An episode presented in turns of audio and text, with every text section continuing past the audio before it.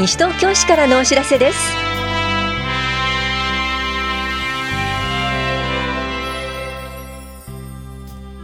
今日は休日診療を行っている当番の病院。熱中症を防ごうなどについてお知らせします。インタビュールームお話は西東京市新町児童館の高橋智子館長。テーマは児童館キャンプ参加者募集です。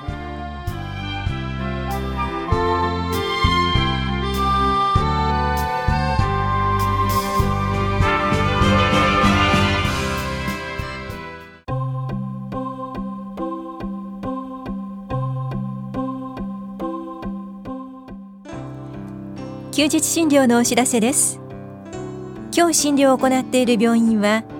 堺町1丁目の本屋厚生病院と南町5丁目の整形外科高橋クリニックそして中町1丁目休日診療所です。本屋厚生病院の診療時間は夜10時までで電話番号は424-6640 424-6640整形外科高橋クリニックの診療時間は夕方5時までで電話番号は461-8822 461-8822番です休日診療所の診療時間は夜9時までで電話番号は424-3331 424-3331です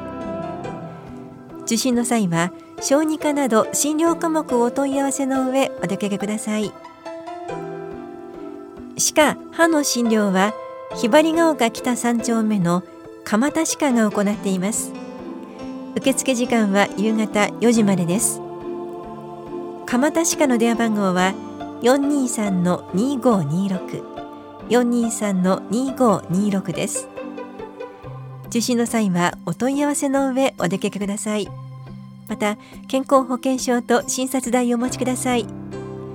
休日診療のお知らせでした。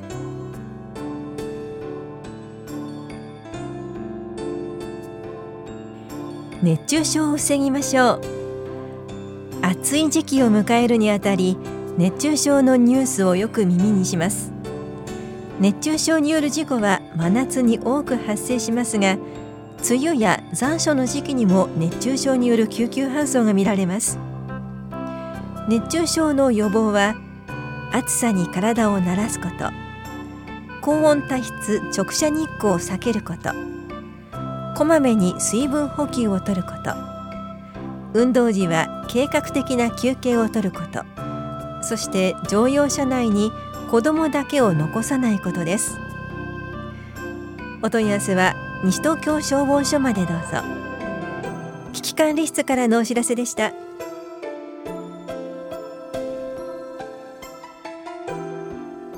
6月2日から8日までは危険物安全週間です。一般的に危険物といえばガソリンや灯油軽油など燃料類だけと思われがちですが家庭内にも接着剤アロマオイル防水スプレーアウトドア用の燃料や消毒用のアルコールなどさまざまなものがあります。これらの製品の安易な廃棄や不適切な取り扱いによる火災などの事故が発生しています。事故を防ぐには危険物に該当する製品の取扱い上の注意事項をしっかりと読み正しい取り扱いや保管に努めましょう。セルフ式ガソリンスタンドでは給油前に静電気除去シートにタッチしましょう。給油ノズルは奥まで差し込みレバーをしっかり握って給油しましょう。給油口の外に吹きこぼれることがありますので継ぎ足し給油はやめましょう。消毒用アルコールを取り扱う場所では火器の使用はやめ常に整理整頓しましょう。消毒用アルコールの容器を落としたり衝撃を与えるなどしないよう乱暴に取り扱わないようにしましょう。お問い合わせは西東京消防署までどうぞ。危機管理室からのお知らせでした。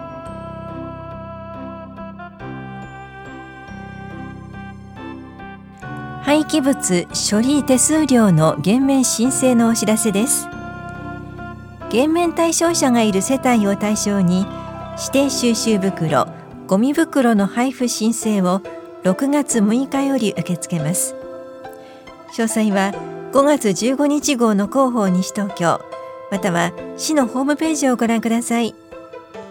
ゴミ減量推進課からのお知らせでした。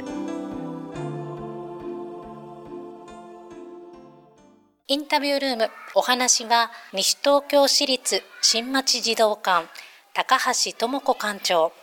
テーマは児童館キャンプ参加者募集。担当は近藤直子です。今年も児童館キャンプが開催されますね。はい今年も暑い夏がやってきます。今年で何回目を数えますか？はい児童館キャンプは今年で19回目を数えることができました今年19年目ですので初めに、え来てくれたお子さんたちはもうお兄さんお母さんになってる子もいるんじゃないかなって思います。この児童館キャンプどんな事業か館長詳しく教えてください。子どもたちの、えー、想像と発想の中で、えー、生きるつながる見つけるというテーマに沿って子ども同士でアイデアを出し合って作り上げていくそんなキャンプを目指して野外活動を行っていますこの児童館キャンプというのは何泊するんですかね？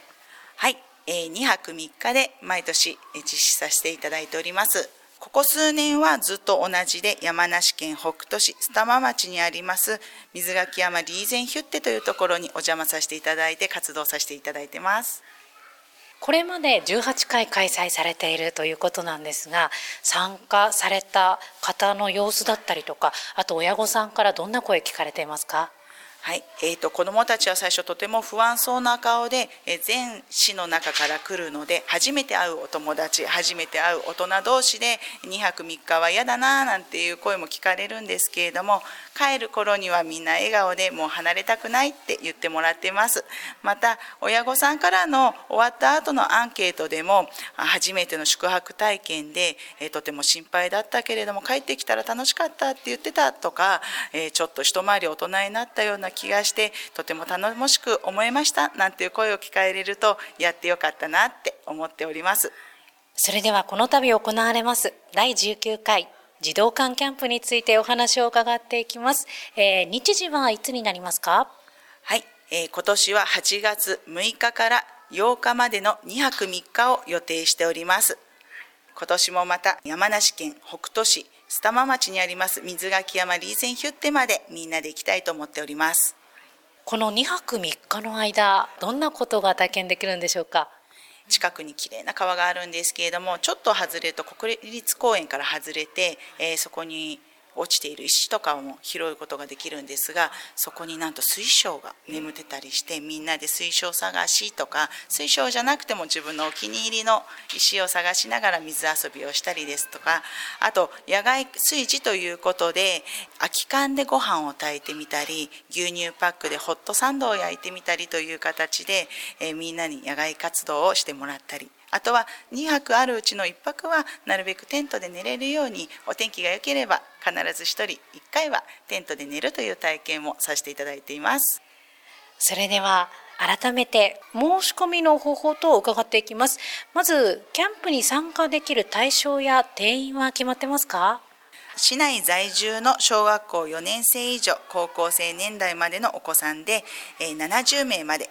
男の子35名女の子35名と一緒に行きたいと思っています。費用は1万5500円となっております。今年から申し込み方法が大きく変わります。昨年までは往復はがきだったんですけれども今年からは QR コードを読み取っていただいてパソコンもしくはスマートフォン等からの申し込みとなりますのでお間違いのないように申し込んでいただければと思っております。またオリエンテーション親子説明会の方も実施します。こちらは7月31日水曜日午前10時から午後1時までを予定しております。場所は、えー、南町スポーツ文化交流センターキラットの方で行います。こちらの方ぜひ参加する方が応募の要件になりますので、この日も必ず開けて申し込みをしてください。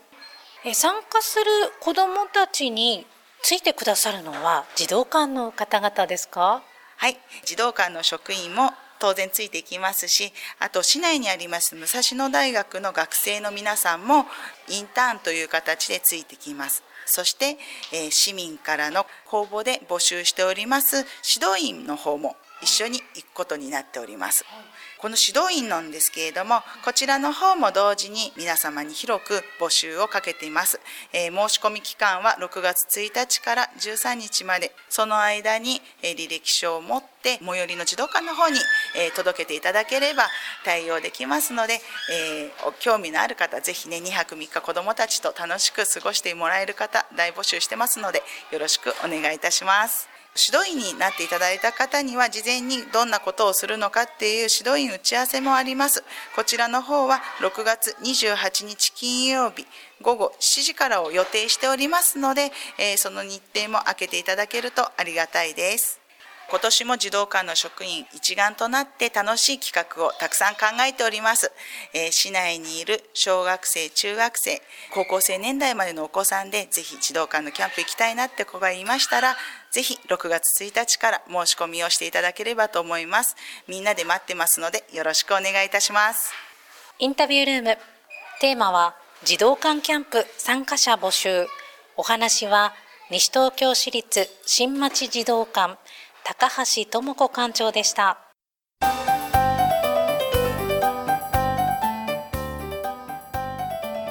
赤ちゃんの集いの日へお出かけください妊婦さんもぜひどうぞ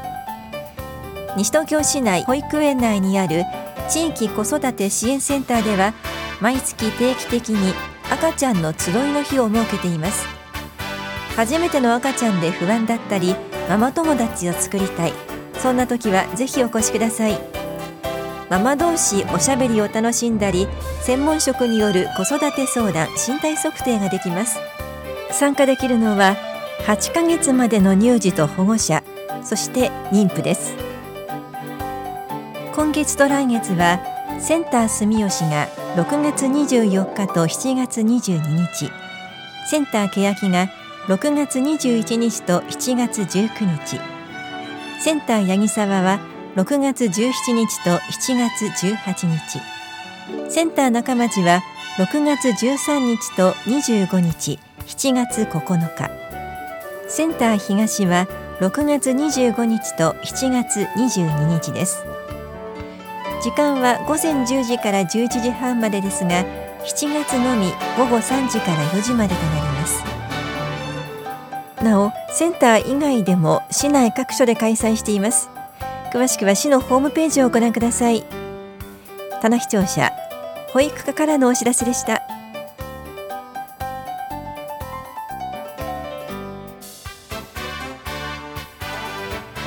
この番組では皆さんからのご意見をお待ちしています。FM 西東京西東京市からのお知らせ係までお寄せください。またお知らせについての詳しい内容は広報西東京や西東京市ウェブをご覧いただくか西東京市役所までお問い合わせください。電話番号は042-464-1311 042 464-1311番です。以上西東京市からのお知らせ亀井さゆりでした。